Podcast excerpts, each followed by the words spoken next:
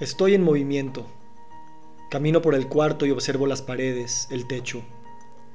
Empiezo a sentir las plantas de mis pies tocar el suelo, pisar con fuerza y levantarse. Parece que es la primera vez que camino. La tela de mi pantalón se estira y se afloja en mi rodilla. Me doy cuenta de que estoy sin zapatos y de que mi piel toca la piel de la madera en la que camino.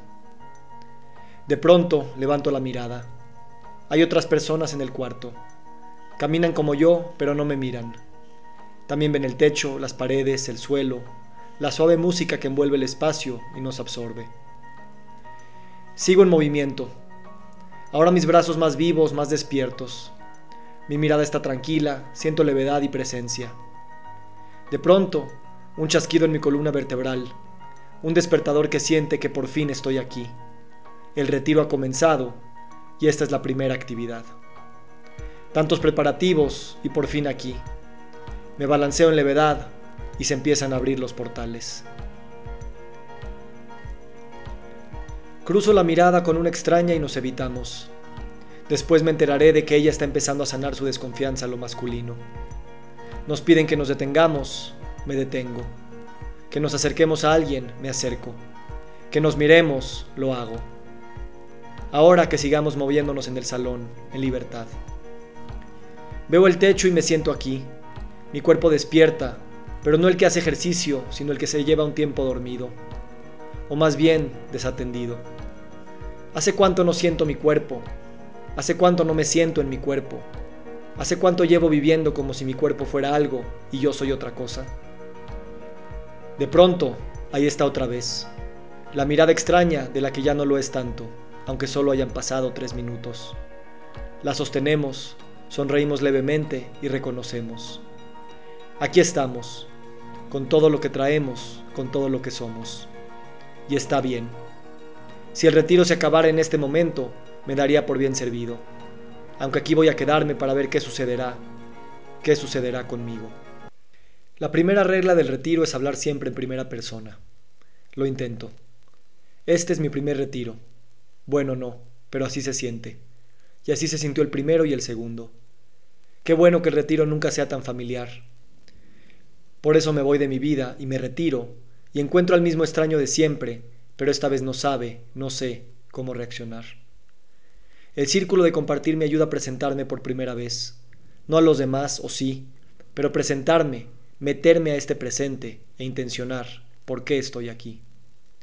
No he tenido tiempo, no he tenido espacio, no he tenido la energía para observar. Y sí, Quiero descansar y olvidarme, pero no. Lo que quiero es recordarme y activar. Suena contradictorio, pero este círculo está listo para sostener a los que se contradicen. Todos estamos contradecidos. Unos callan, otros piden ayuda, otros siguen en casa acomodando pendientes y preguntándose de qué se trata este círculo de alcohólicos anónimos. De pronto, una historia conecta. Sus lágrimas parecen ser las lágrimas de todos, y el chasquido en la espalda te agradece sentir algo que traías reprimido. Lo cierto es que nadie tiene la respuesta, y el círculo deja claro que no estamos aquí ni para buscarla ni para darla, ni siquiera para dar seguimiento a lo que la persona a la derecha acaba de compartir. Cuando levantas la mano, cuando la levanto, no tengo que hilar la historia de alguien más con la mía, solo compartir lo que sea que venga, y ese es el hilo. Las personas que nos parecían extrañas cuando asignamos las habitaciones empiezan a cobrar un matiz más profundo. No solo es la madre que se siente culpable por dejar a sus hijos por cuatro días, sino la niña que se casó muy pronto y nunca se ha separado de ellos. Está dudando si estarán bien, si está haciendo lo correcto, si de verdad puede traer esa niña al retiro, en vez de a la mamá que está cansada y perdida. No solo es el que no ha resuelto sus finanzas, es el soñador que quiere cambiar el mundo y ya se dio cuenta que aunque trate y trate, el único que tiene que cambiar es él mismo. Y dice que no sabe cómo, pero nadie lo sabe. Y de eso se trata el retiro, aunque parezca lo contrario. No solo es la chamana que sigue llorando la muerte del hijo no nacido, sino el coloreo que ese episodio ha traído a todos sus proyectos y la motivación detrás de ellos. Hasta que no hay suficiente silencio, uno no se da cuenta de los episodios que siguen coloreando su vida, aunque creíamos ya tenerlos superados. Pero todo esto no se dice, sino que se va sintiendo en el cuerpo. Y eso sí lo describimos como lo que es. Un calor en el pecho, un hoyo en la panza, una temblorina en los ojos, la espalda contraída y no nada más por llevar horas sentados en el suelo. Cuando llegamos a preparar todo el día de ayer, Puse dos cajas de Kleenex en cada costado del salón. El guía del taller se rió. Pon las doce cajas, me dijo con seguridad. Se cierra el círculo inicial, pero el portal ha quedado abierto. Nos quedan cuatro días de exploración, de incertidumbre, de hacer algo que nunca hemos hecho antes. Porque en total presencia todo se siente como la primera vez. Meditaciones estacionarias sin movimiento, meditaciones inconexas y ruidosas, meditar mientras brincas sin parar, meditar mientras grabas esto y empieza a llover. El cuerpo trae a colación lo que no se le ha permitido colar por tanto tiempo.